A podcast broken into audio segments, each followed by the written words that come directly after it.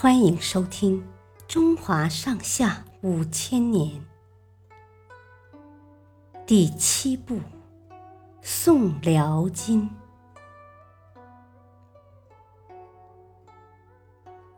太学风潮，在金军攻打宋朝、围攻东京期间，守将李纲一度被罢免。引发了一场太学风潮。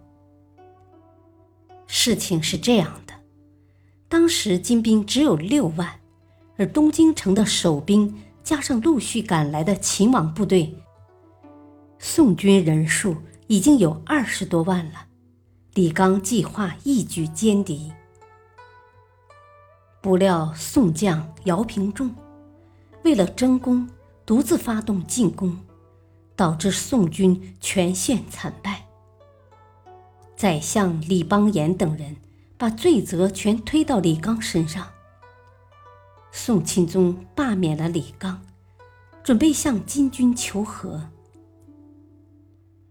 李纲被罢免的消息一传开，群情激愤。一个叫陈东的太学生，率领几百名太学生，在宣德门上书。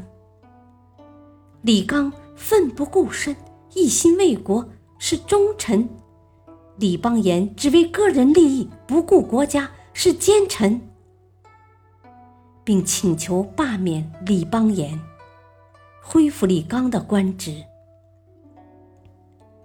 太学生一上书，汴京的军民纷纷赶来声援，几万人聚集在宫门外。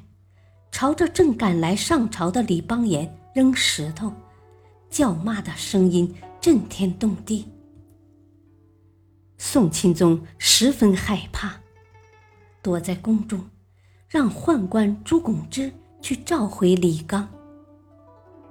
朱拱之很不情愿，拖拖拉拉。人们本来就痛恨倚仗皇室欺负人的宦官，这时。看到朱拱之慢吞吞的样子，更加恼火。人群中不知谁喊了一声“打”，大家就立刻动手，打死了朱拱之等好几名宦官。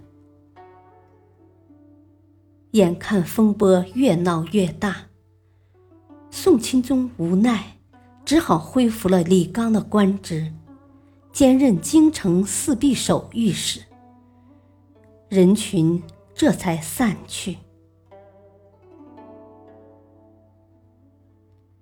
谢谢收听，再会。